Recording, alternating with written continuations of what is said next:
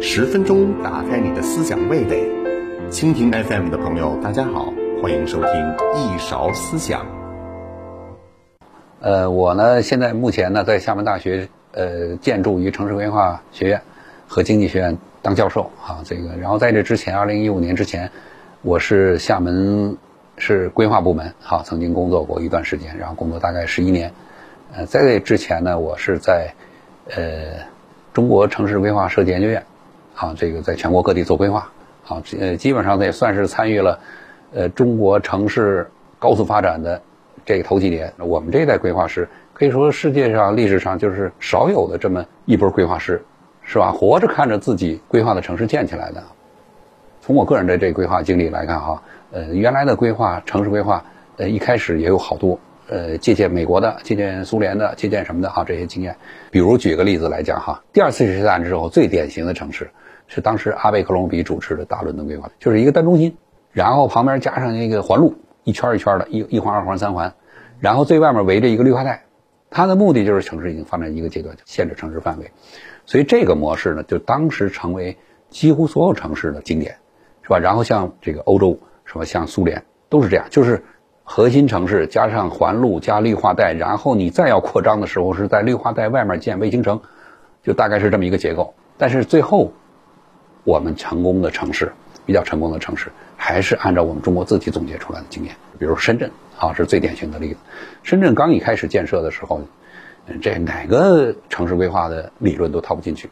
当时我们去的时候，有有相当长一段时间还住在城中村里头呢，啊，就是深圳是一片荒地的时候。所以我们可以说，就是看着深圳怎么从一片一个小渔村，长成现在这种世界的超级城市。好，但是我也可以跟大家讲。深圳变成今天这样，不是当初规划的结果，是没想到的，啊，是一种意外，甚至是说比我们想的更好，很多都是反当时规划理论啊。比如说深圳一开始选址就远离新城，呃远离老城。原来我们城市的一般的原理都是从一个老城不断的蔓延扩张出去，啊，原来的老城就变成城市中心，然后不断的工业区、居住区，是吧？这样的话，为什么？是它成本最省，它可以依托老城的基础设施，啊，但是深圳不一样。深圳是远离城市，既不靠香港，也不靠这个这个广州，是吧？在中间这么一块地方，而且当时没有任何依托，但是恰恰是在这个位置上造就了深圳的成功啊！所以你可以看，呃，我们当时四个特区，珠海、厦门，是吧？汕头，这都是有老市区依托的，都比深圳的条件好。最后大家可以看，突然深圳发展起来了，深圳创造了很多经验，比如说开发区这个模式被很多城市得复制了。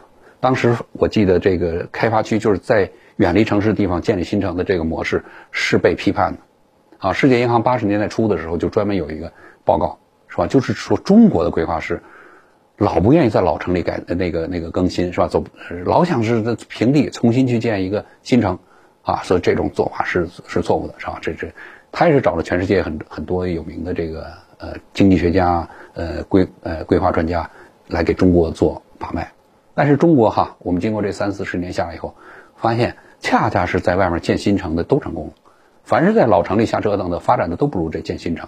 比如说广州就非常明显，广州就是按照传统的规划从老城向外蔓延，深圳就是建一个新城，这新城建完了以后，比如说罗湖，好刚建完以后，然后紧接着又去建商埠，好，然后城市再扩张，它也不在这老城里改造，它啪又去建，是吧？就是罗湖呃那福田，是吧？然后整个这城市。特别分散，所以按照我们城市规划，应该是集中紧凑，是吧？是吧？当时蛇口一坨，南山就是现在的南山一坨，然后华侨城一坨，然后是车公庙一坨，然后上埠，全是在一条线上展开。我们可以看结果，啊，深圳比广州在这老城里扩张的这个反而发展的更好，是吧？这当时世界银行也批评上海，说上海建这浦东一定会失败，你应该是在上海这么好的工业城市基础，你不在这里发展。啊，结果我们可以看出，上海建浦东是非常成功，啊，完全这个颠覆了传统规划和经济学对我们城市的一些传统理念的判断。那全中国的这些城市，你也可以看得出来，是吧？你比如说这个这个福州是吧？济南、北京，还有像什么广州，这都是在老城基础上发展的。好，然后和它对应的，比如说福建省的这厦门，要青岛就建一新城，就是最后我们发现，怎么在老城的。扩张的都不如在建新城的啊！当然后来这些年，他们一看大势不好哈，也都开始建新城了啊！但是一开始的这个经验是吧？是和西方的或者是这个是传统是颠覆的，啊，所以我这要讲到中国的城市的增长模式是和外国是不一样的。中国的城市的动力就是它的资本的来源是从哪里来的？啊，就大家知道，城市建设是非常重的资产，城市就是把所有各个行业的重资产，它给它建了，目的是什么？目的是这个其他这些行业变成轻资产，啊，变成轻的。所以我们城市这个门槛不过，其他所有的工业化都不可能实现，啊，所以是以先有城市化，以后有工业化，起码两个得同步。这我还举的例子就是说，比如工厂，你都让他自己去发电，你让他自己修道路。是吧？让每个家庭自己去建学校，呃，然后自己去建医生，那个嗯哪一个微观主体的成本都会非常高。但是呢，我们这个时候出现了一个叫城市的，好，有一个叫政府的这么一个企业，他说我把这些事都给你干，路我修，大家在上面走，电厂我来修，机场我来修，港口我来修，然后大家分摊使用，是吧？你们只要有一个插头接上我的后面这些电源，电厂煤什么变电输送，这都和你没关了。是吧？这就是你就可以变轻资产啊！你要是觉得不行，叭就走了；你要觉得需要，就插上就来了。所以城市是这么一个东西。所以大家可以想象，城市一定是非常重的资产，是吧？它的资本从哪儿来？是其实是它的一个第一步，就是中国能不能走向工业化，也能不能有后面这四三四十年的发展，也是所有发达国呃发展中国家过不了这坎儿的第一关，就是过不了这坎儿，是吧？印度什么还有包括什么非洲啊，就这些国家就是过不了这一坎儿。我们中国以前改革开放之前也是一样。我们怎么过的这个坎儿？做城市规划的人就非常明显的体会到，我们中国的这个城市的增长就是从这个土地开始。就是原来我们城市叫，呃，其他的商业模式积累下来的剩余，去投入这个新的商业模式啊。比如说，如果城市要发展，城市是一个新的商业模式，它必须是农业积累，农业剩多少钱，它能建多少城市；农业剩的多，它就可以建得多；农业剩的少钱。所以中国改革开放之前。我们全都是勒紧裤腰带，非常高强度的积累，然后我们省下钱去建城市，啊！但是我们改革开放以后没了走这条路，我们的钱是从哪儿来？你没看见深圳市政府去这个这个去跑深圳的农民那儿是榨取他们的剩余价值没有，啊！甚至政府还得补贴他们。有很多人说深圳是一特例，是举全国之力去建设的深圳。啊！我可以告诉大家，当时全国之力都没多少，那时候全中国的存款才几百亿。而且中央实际上借了钱给深圳，大概是一两千万，根本是杯水车薪。你想建一个城市，根本不可能的。所以你一定要问深圳的钱是从哪儿来？这个就是说，这个深圳它走出了一条中国特色道路。中国的特色道路就是土地的公有开始的。很多人都说中国的改革开放是从私有开始的，啊，那全世界这么多私有的土地的国家，为什么发展不起来？是吧？其实正好相反，任何一个城市。的建设都不会从农业直接变成工业，直接变成城市，世界上没有的，一定是先把农业，或者是其他那个那个原始的土地争来，变成一个人的，然后再建好了再卖出去，你不能直接吃第三个包子。你说，哎，现在美国、欧洲的这城市土地都私有，就认为我们直接是私有的就是对的，它中间一定有一个工业化的过程，这个过程的成本是非常高的。你如果不解决这个问题，土地问题，你就。解决不了中国城市的这个城市化的问题。好，那我们就和印度什么没什么差别。啊，一九八二年的时候，我们国家出台了一个宪法，说城市土地归国家所有。所以这样呢，给中国和印度就出现了一个大分流。当时是这印度全国批了几百个特区，你到今天有没有一个建成的？一个都没有。印度当时只要一开始征地，这个土地是私有的，我为什么要卖给你政府啊？对不对？只要你政府在旁边一说开发区，旁边地价马上上升，我爱卖谁卖谁，我凭什么要卖给你？谁给钱高我就卖谁。你要跟我争，你要争我就跟你玩命。自焚的，哎，跳楼的全有，比我们国家还多了。好，为什么？因为人家有法律依据啊。中国是说，你知道你能卖很多钱，你也不能卖，是吧？为什么必须政府卖？就是政府拿来了地了以后，他才会去修道路、管线、学校、医院呐。你哪个开发商拿了以后会干这个呀？印度不行，政府如果收和市场的价值一样的收，那是无比贵。没一个政府用这个钱能盖得起基础设施，修两条路就没了。因为路你也不能收费啊，你不能说这这城市里修了几条路，咱们一过来就收个费，都没法收，没法收，你拿什么还呀？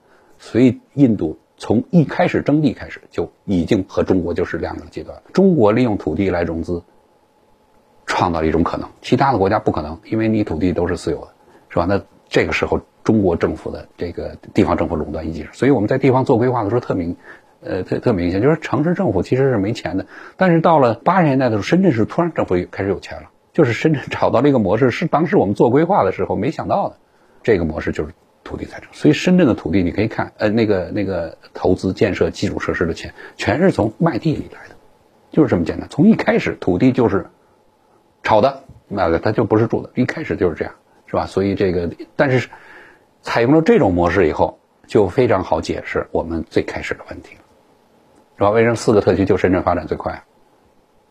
因为这深圳的钱不是从和这个老百姓那儿是吧？这个积攒下来的，是吧？否则的话，深圳肯定还没厦门有优势，因为厦门有基础啊。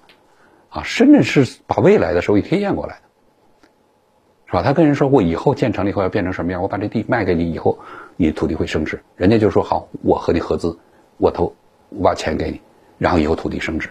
他是不是从过去收收益的剩余，而是把未来我要收到东西贴现过来了？你相信他了，他就有钱了。因为深圳的土地的定价是香港带动的，所以大家当时买深圳的土地的时候，不是说深圳土地能创造多少价值，而是说它和香港中国最近的地方。所以大家可以看哈，我们。这个深圳的起步的几个地方，蛇口、罗湖、福田、南山，全部是和香港的那个最紧密接触的地方。再回到我们一开始，所以深圳为什么一直要建新城？因为新城不用征地拆迁，就是拆迁老城的成本要低很多，所以它一直这靠土地，只要土地征来，就可以卖出去，就可以七通一平，就可以机场、火车站、铁路、地铁就可以建起来。啊，那回过头来讲。按西方的标准，应该是广州比深圳发展更快。那为什么广州被深圳赶上去了？广州在土地财政的逻辑下，他得先把人家城里的人拆了，才能把地卖出去，对不对？那人家广州以前已经有了很多存量，你拆掉它的成本要全加在地价里头，是吧？你可能卖是一万块钱，深圳可能卖八千块钱，但是深圳征地的成本是一千块钱，你是五千块钱，是吧？所以这个中间的净的剩余是深圳。能够超过广州的最主要动力，所以深圳一直建新城。那你可以看全中国所有建新城的，它的资本的净形成率都高过在老城里拆了重建的。这就是你看城市经过三十年就拉这个呃差距就拉开了。好，我讲刚才讲的这一大堆故事以后，目的是说什么？就是中国的城市增长是有自己逻辑的，你不要去拿那个西方的去套，怎么套我们这个深圳都不该发展起来，是吧？但是呢？这个我们中国城市规划说，经过这些年的时间，我们可以看，沿着传统逻辑的，不如研究沿着中国新的逻辑的这个城市增长的快。所以我们可以看过去这个二三十年，就是过了一段时间以后，包括像广州、北京，当年都是在老城里是吧扩散的这些城，都开始建新城，是吧？那你看天津就开始建滨海，北京建通州，是吧？然后什么这好多新城开始建设。好，你说它不好，多少专家都说它不好。是吧？所以现在你可以把当时的那些，呃，专家的批评，是吧？从全世界各国的那个专家，一直到那个中国自己的专家，都是批评，说整个城市建的太散，城市，这个这个呃鬼城，上上海、深圳当年都是鬼城，好，但是到了今天，我们发现，当年被我们批评的这些城市，今天都成功。理性观世界，自信看中国，深度知识尽在观视频。